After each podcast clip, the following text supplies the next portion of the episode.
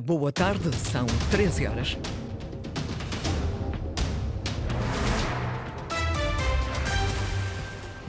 Vamos conhecer os títulos do jornal. Foram detectados níveis anormais de gás redão no interior de alguns edifícios e também em nascentes de água. Federação de Pais exige soluções do governo para falhas na educação. Sofia Ribeiro admite problemas que não são fáceis de resolver. Mau tempo agrava-se no grupo ocidental. O nível de alerta foi elevado para laranja. Quanto a temperaturas atuais, apenas 19 na cidade da Horta, 21 em Angra do Heroísmo, 22 em Santa Cruz das Flores e 23 em Ponta Delgada. Vamos eh, conhecer o Jornal das 13 com Sais Furtado.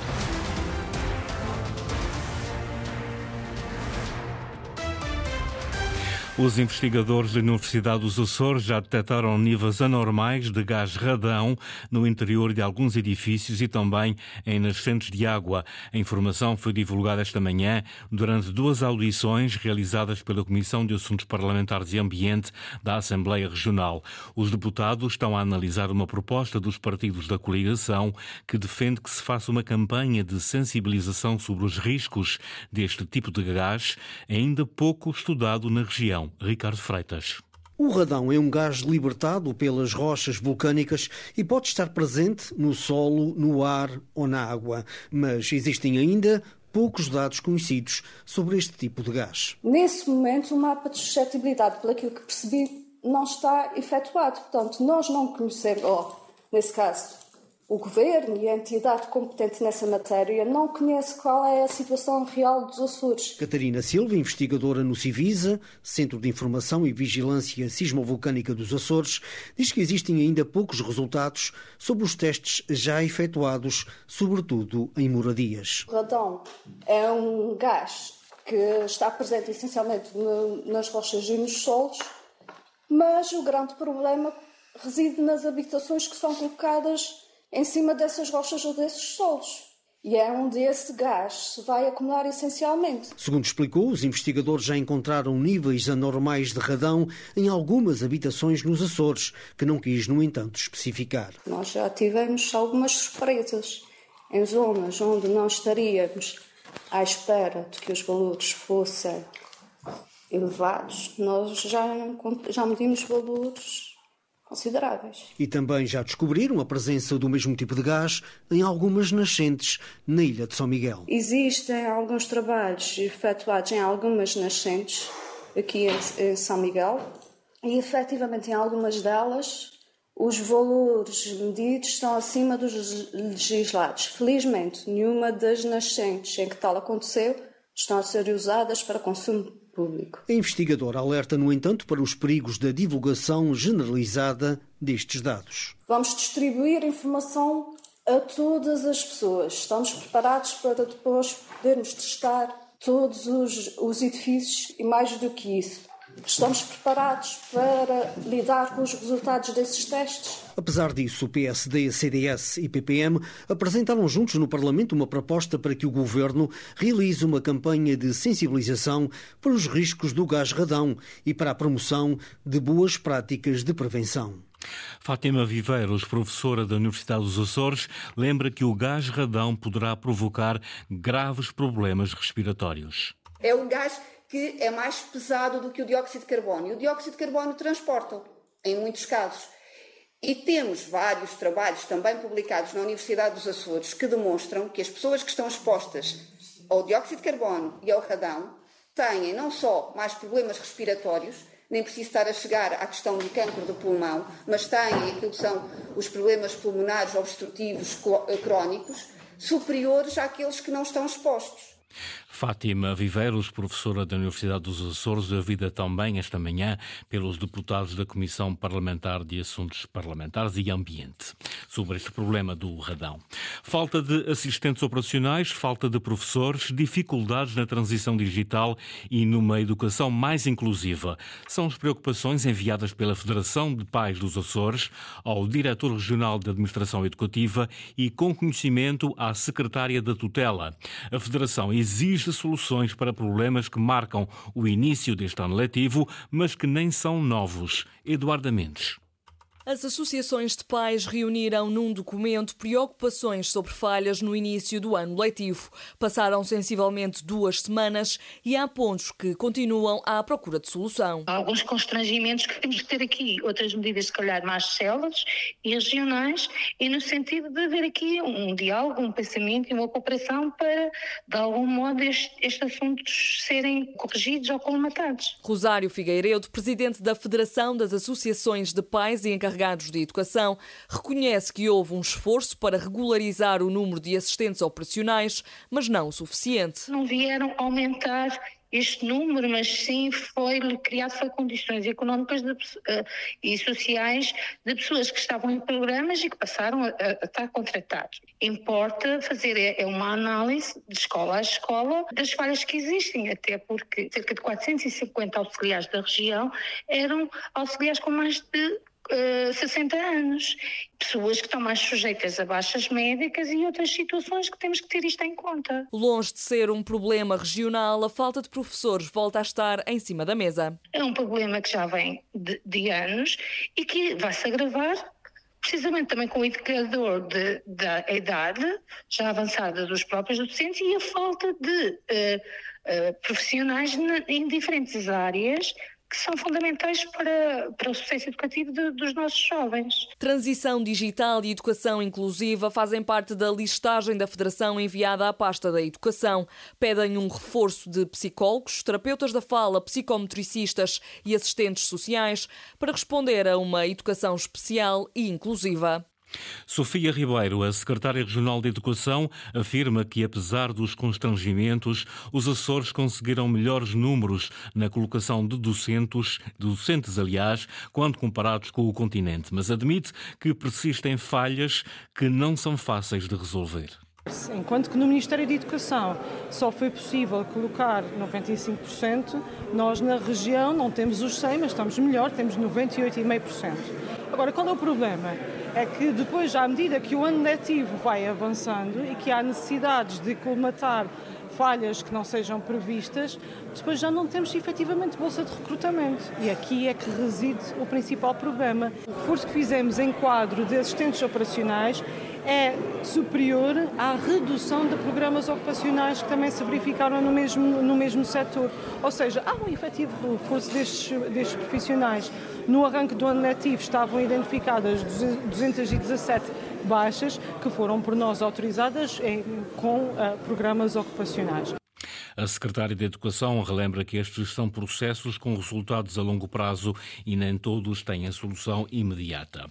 Termina esta tarde a visita estatutária do governo à Ilha do Pico. Nos três dias da visita, José Manuel Bolheiro reuniu-se em separado com os três autarcas da ilha. Ocasiões em que os presidentes das câmaras de São Roque, Madalena e Lages aproveitaram para lembrar o que ainda está por fazer.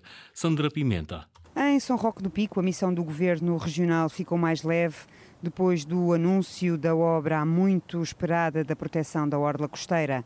Ainda assim, Luís Filipe Silva, presidente da autarquia, admite que ainda há muito por fazer. Claro que os autarcas nunca estão 100% satisfeitos. Há caminhos agrícolas para reabilitar, há problemas ainda na saúde, vias regionais, há o quadro 2030 que só agora que vai abrir. O que é importante é dizer e partilhar aquilo que ambos estão a fazer em prol dos Açores dos açorianos. Uma partilha que no Conselho Vizinho da Madalena também foi feita, garante o Presidente da Câmara, José António Soares. Relativamente às algas, relativamente aos, aos portos, relativamente à vinha, à agricultura, à lavoura, aos abastecimentos, de saúde, tudo foi transversal a todo o Conselho e por isso fomos também encontrando da parte do Governo algumas soluções, mas também, por outro lado, de vez em quando, enfim, algumas que não serão possíveis, outras que tentarão encontrar solução para o futuro. Um futuro que no Conselho das Lajes já começou a sentir-se depois da promessa do novo centro de saúde,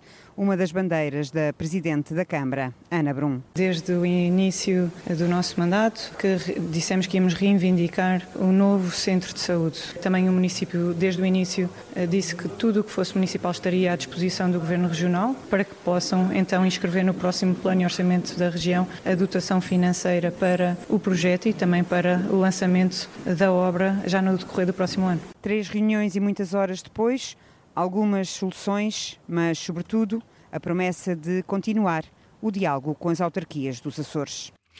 No final das três reuniões com as autarquias de Ilha do Pico, o balanço que o presidente do Governo Regional, José Manuel Bolheiro, faz não poderia ser mais positivo.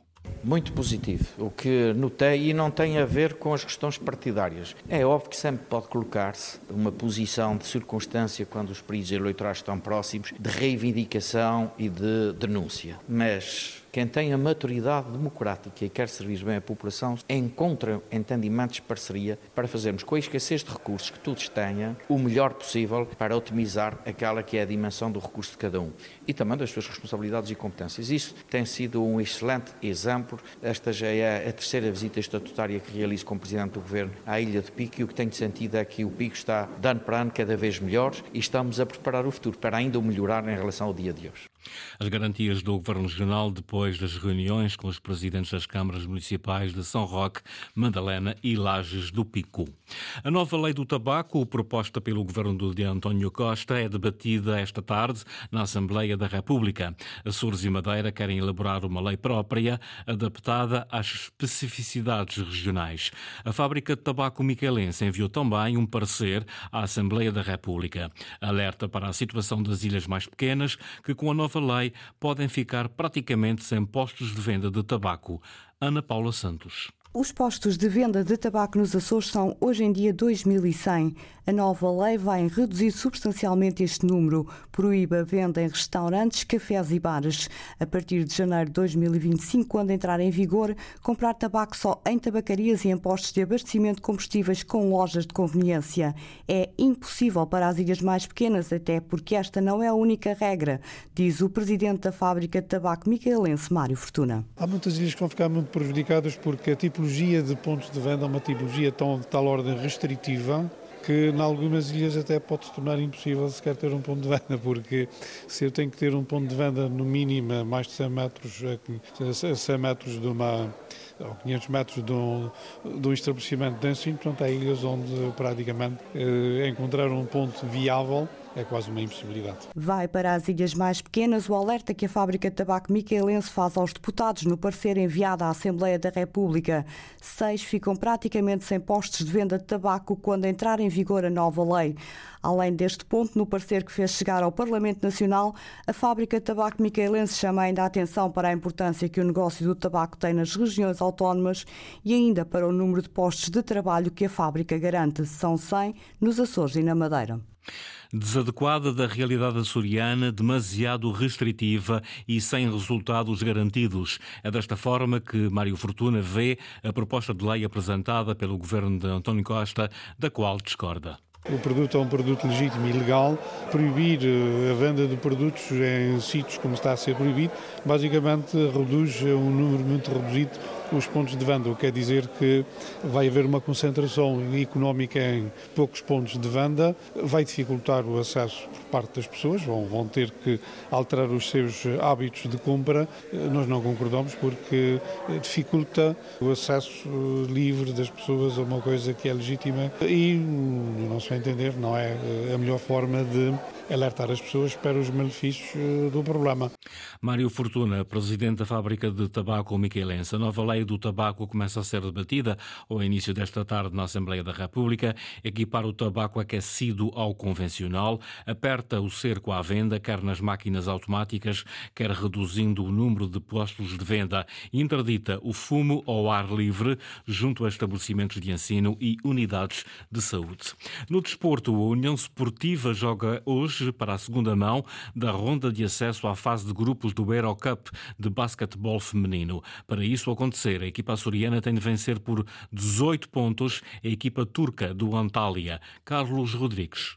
A missão que a União Esportiva tem pela frente é muito complicada. A viagem à Turquia não trouxe na bagagem o que a equipa açoriana pretendia. O treinador Ricardo Botelho não deita a toalha ao chão, até porque a partida da primeira mão ainda não foi digerida. Infelizmente acabamos por perder por 17 um jogo que está-me atravessado na garganta porque podia ter um, um, resultado muito positivo para testar aqui a eliminatória. A equipa tem noção de que não é fácil para já ganhar e depois ganhar por 18 pontos é uma missão extremamente difícil. No entanto, Vamos lutar até ao último segundo do jogo por essa passagem. E para que o basquetebol açoriano esteja na fase de grupos da Eurocup, será fundamental melhorar o que falhou no jogo realizado na Turquia. O problema foi a eficácia. Nossa equipa tem média nos sete jogos que já realizamos do lançamento de 3 pontos, 32%. Lançamos a 13, perdemos logo ali 17 pontos. Não é dizer que tínhamos que fazer um grande jogo em termos de eficácia. Era se nós fizermos a nossa média, teríamos mais de 7 pontos, ou aí não é assim tão linear, mas eh, a diferença seria muito menor. O pavilhão Sidónio Serpa será o palco para esta partida, com início a estar marcado para as 20h30 desta quinta-feira.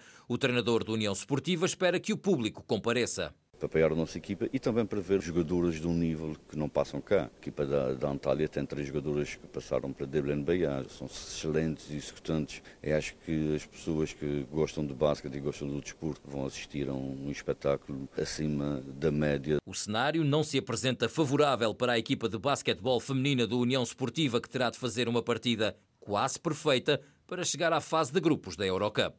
Mau tempo agrava-se no grupo ocidental, segundo a previsão do IPMA, a passagem de um núcleo de pressionário com uma, um sistema frontal associado irá provocar no final do dia de hoje chuva forte e trovoada, em especial nas Ilhas das Flores e do Corvo. O nível de alerta para estas ilhas foi elevado para laranja.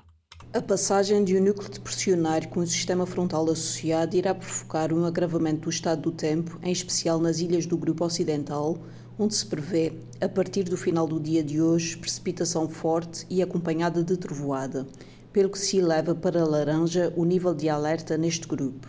Também no grupo central está prevista precipitação por vezes forte, mantendo-se o aviso amarelo. Meteorologista Rita Mota, do Instituto Português do Mar e da Atmosfera. Jornal das 13, uma edição de Sais Furtado. A atualidade está em permanência em acores.rtp.pt ou na página do Facebook da Antena Açores.